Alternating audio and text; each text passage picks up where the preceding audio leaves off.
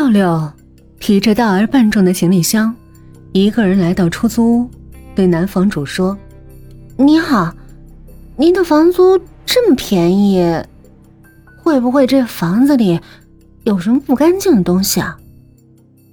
男房东微笑着对六六说：“开什么玩笑！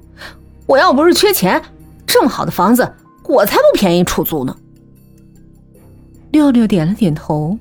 付了租金，没有再说什么。六六把出租屋大致收拾了一下，还算干净，就下楼去买东西。在下楼的时候，看见楼道里站着一个帅哥，活脱脱的小鲜肉。六六以为是隔壁的邻居，便点头示意，但那个帅哥根本就没理六六。六六买完了东西。就径直回了自己的房间，但是回来的时候，他看到那个帅哥还在楼道里站着。六六也没多想，径直走回了屋里。第二天，六六一大早就起床了，自言自语的说：“今天出去玩玩吧，顺便熟悉一下附近的环境。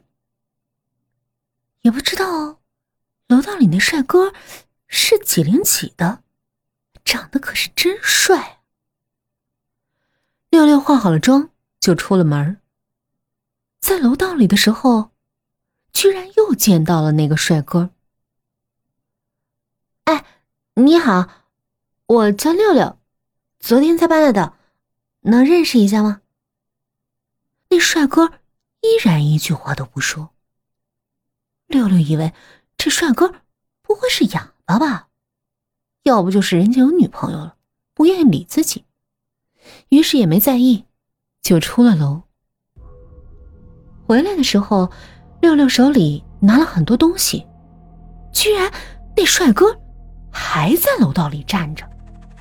帅哥见到六六的东西很多，于是就来帮他。六六发现那帅哥尽管戴了口罩。可是，仅凭眼神，他也觉得他好帅啊。他示意让六六走前面，那帅哥就跟着六六，拎着东西，一直给六六送到了家。放下东西，六六脸红着对帅哥说了一声谢谢。接下来的日子里，六六时不时就会买很多东西，但是经常会遇到那个帅哥。他每一次都热情的把六六送到他的房间。慢慢的，他和那个帅哥日渐熟络起来。六六已经把帅哥当成了自己的暗恋对象。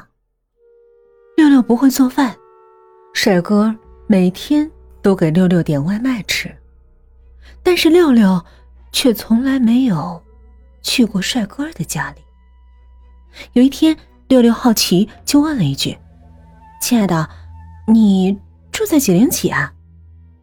帅哥用手指了指二零二的门，随后又给六六点了一份外卖，就出去了。晚上的时候，六六碰到了房东，于是就问他：“房东大哥，二零二的那个帅哥好帅啊！”房东颤巍巍的说道：“嗯，美女，你搞错了吧？那间房我一直当仓库，从来没租给过任何人呢。”六六神情恍惚的回到了房间，他脑子里还在回想着刚才房东所说的话。这时，他感觉到肚子饿了。打开了那盒外卖，但他发现外卖里全是白色的虫子。六六恶心的跑到厨房，但他看到昨天厨房里吃剩的外卖里也全都是白色的虫子。